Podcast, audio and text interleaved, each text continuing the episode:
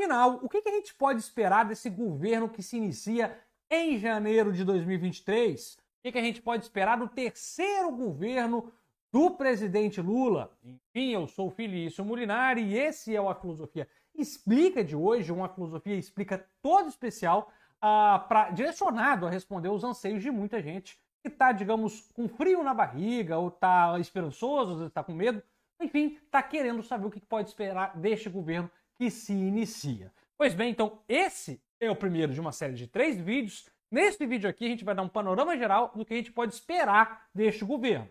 Os outros dois a gente ainda vai falar um exclusivamente sobre educação e outro sobre os desafios que esse governo vai enfrentar. Então fica ligado, se você quer ter uma análise completa do cenário político que está por vir, já não se esqueça de curtir esse vídeo e se inscrever no canal, porque aí você não perde nenhum vídeo dessa sequência que está bem bacana, ok? Mas vamos direto ao ponto.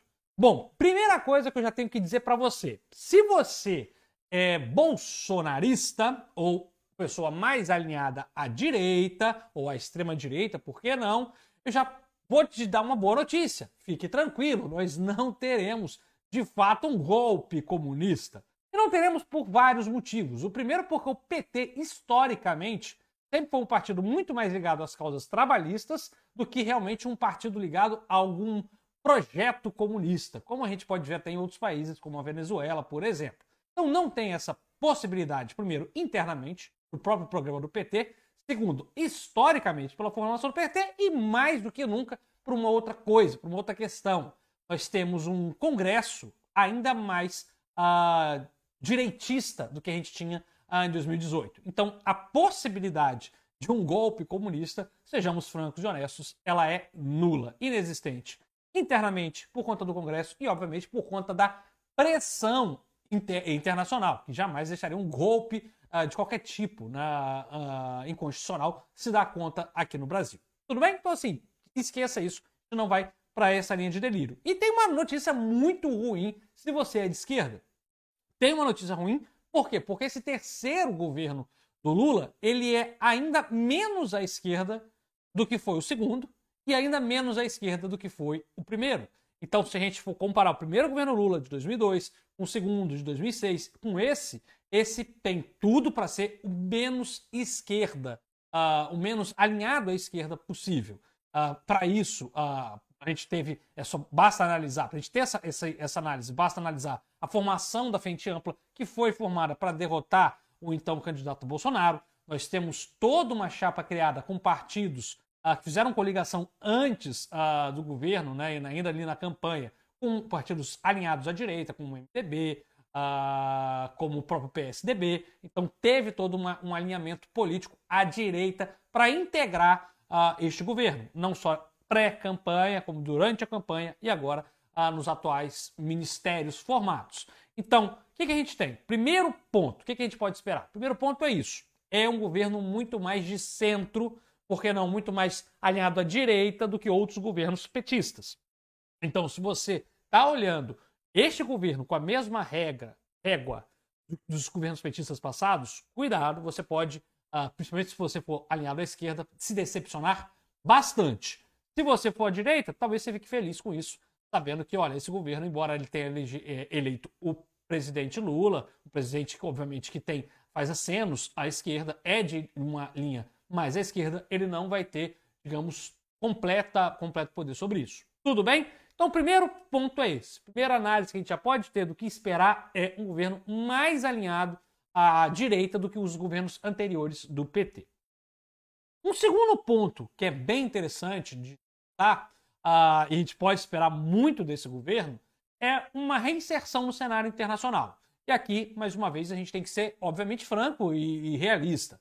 Uh, é claro que nós tivemos uma onda a, da extrema-direita e da direita no mundo de 2015 a 2018, 2019, uma onda elencada pelo presidente dos Estados Unidos, então eleito Donald Trump, mas isso passou. Digamos que a onda baixou e aí isso acabou deixando o Bolsonaro, o governo Bolsonaro, isolado no mundo. Isolado sim, porque poucos países ah, tinham relações ou queriam ter relações com o Brasil até então, relações diplomáticas muito abertas.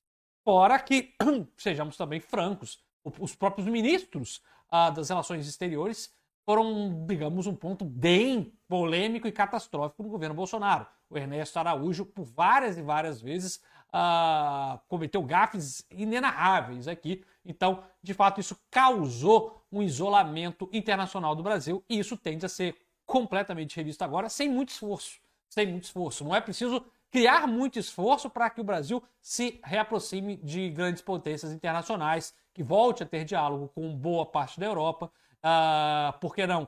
Volte a ter um diálogo com a China mais próximo, coisa que, pelo alinhamento do Bolsonaro, nós não tivemos naquela parte do governo, nós não tivemos no governo Bolsonaro uh, nenhum alinhamento com países como a França, como a China.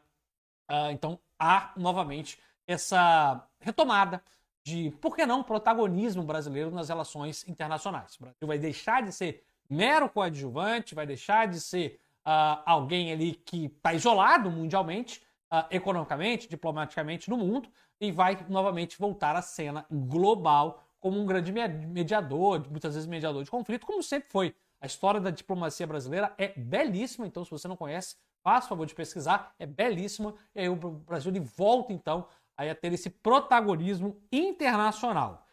Por falar em protagonismo internacional, aqui eu vou mencionar o terceiro ponto que você já pode esperar desse governo, que é uma maior aproximação ao Mercosul, aos países da América do Sul, da América Latina como um todo, eu diria. Uh, embora o presidente Bolsonaro tenha sido eleito também numa onda de direita na América Latina, isso também pega ali cenário de 2014, 2019, com um, é, um momento uh, no qual vários presidentes de vários países da América Latina foram presidentes mais alinhados à direita, ainda assim, por uma opção econômica, uh, muitas vezes do Bolsonaro, da equipe do Bolsonaro, não houve uma aproximação com esses países aqui da América do Sul e da América Latina. Isso tende a ser revisto por dois motivos agora.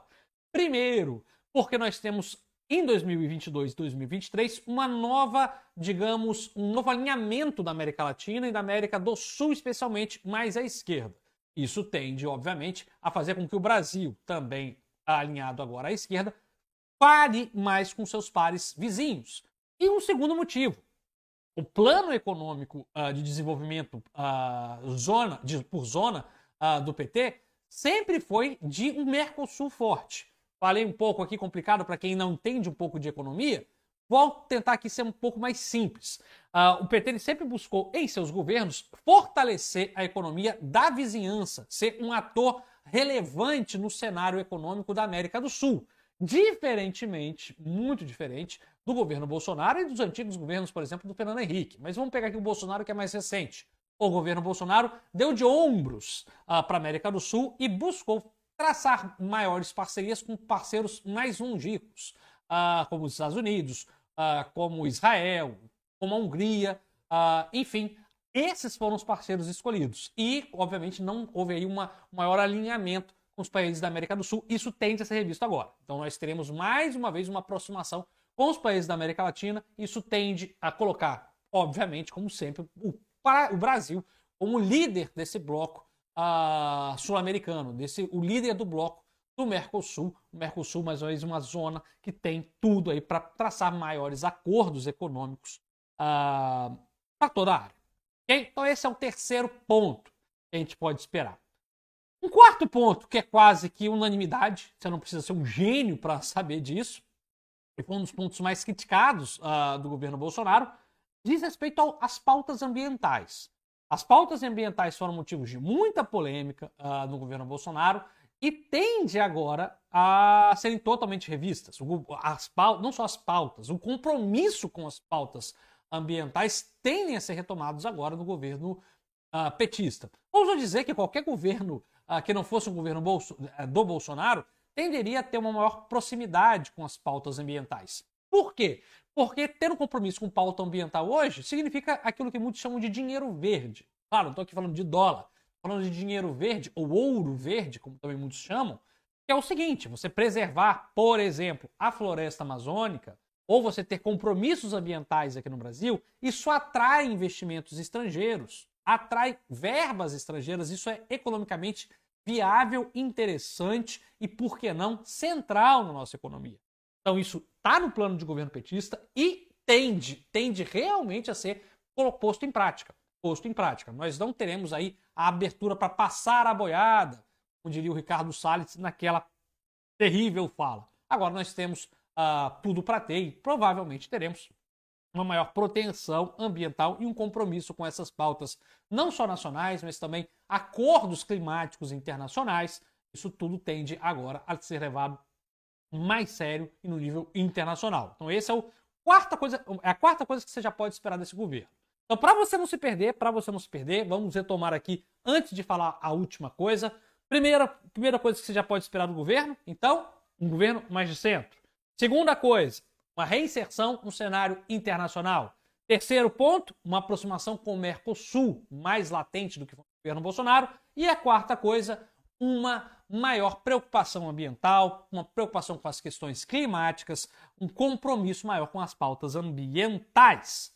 E o quinto e último fator uh, que você pode esperar deste governo, agora que se inicia, é, são maiores investimentos em educação.